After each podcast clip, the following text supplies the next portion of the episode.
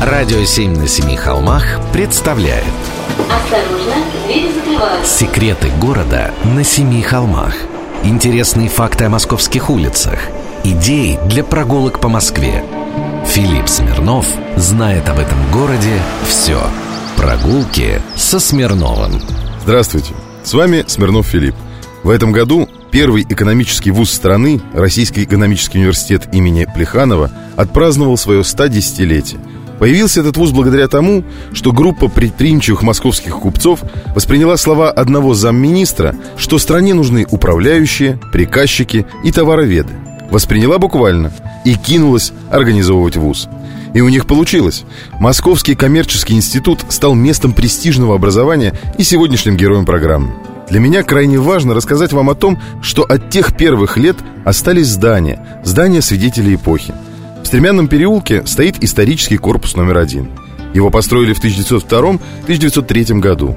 Сохранились внешняя отделка, лепной декор, столярные заполнения, перекрытие рекреационного зала, которое предположительно строил Владимир Шухов, тот самый великий инженер, построивший башню на Шабловке. Частично сохранились элементы интерьера, а также французская надпись, выложенная на полу у входа в корпус. «Салю».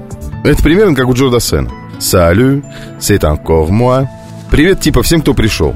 А в прошлом году, аккурат к юбилею, были завершены реставрационные работы в учебном корпусе с домовым храмом.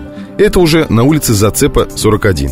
Получилось очень нарядно. Реставраторы проделали титаническую работу.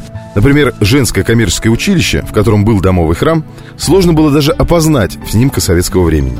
Экстерьер корпуса воссоздали полностью по архивным чертежам и по имевшимся фотодокументам. Восстановлены главы храма, лепная и мозаичная отделка. А одной из несомненных особенностей этого здания во все времена было устройство центрального зала рекреации. Представьте себе ворота верфи или ангара для самолета. Огромные, в три этажа.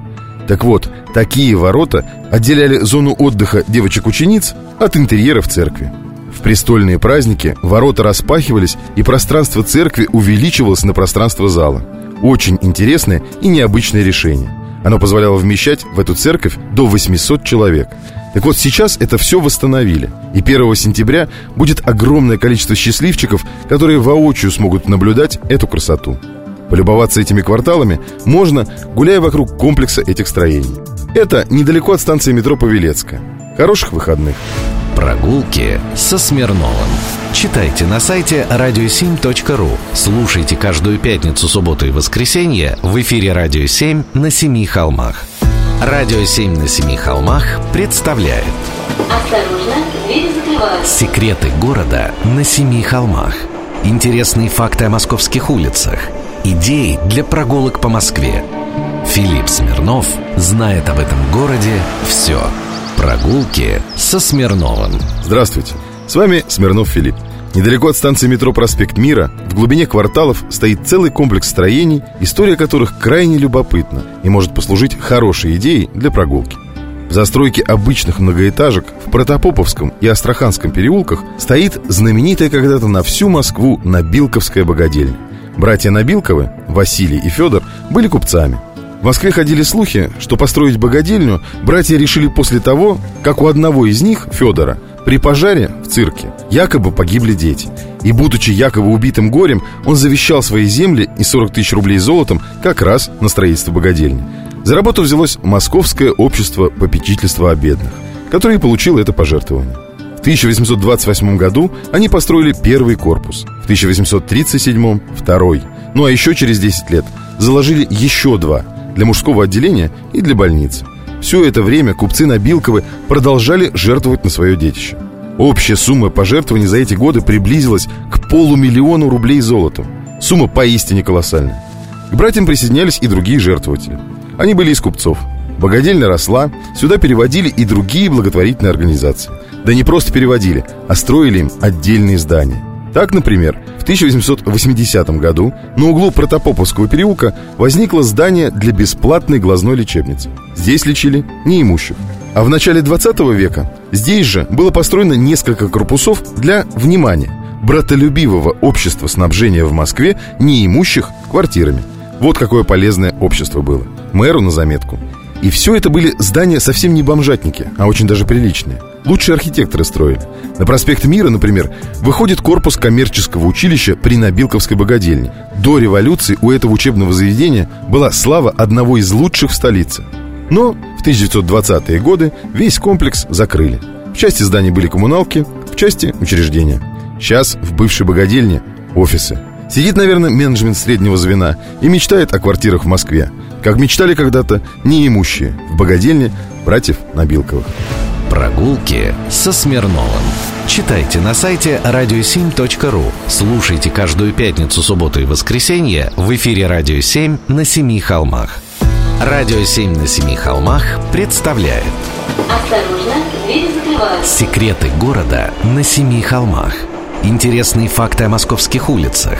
Идеи для прогулок по Москве. Филипп Смирнов знает об этом городе все. Прогулки со Смирновым. Здравствуйте, с вами Смирнов Филипп. Сегодня предлагаю прогуляться на Большую Ордынку к дому номер 69. Тут очень красивый особняк. Сейчас в нем филиал Малого театра.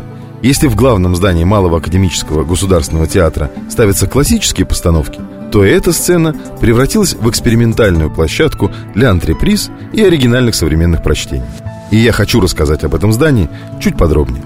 История Малого театра в этом здании началась в 1944 году со спектакля «На бойком месте» Островского.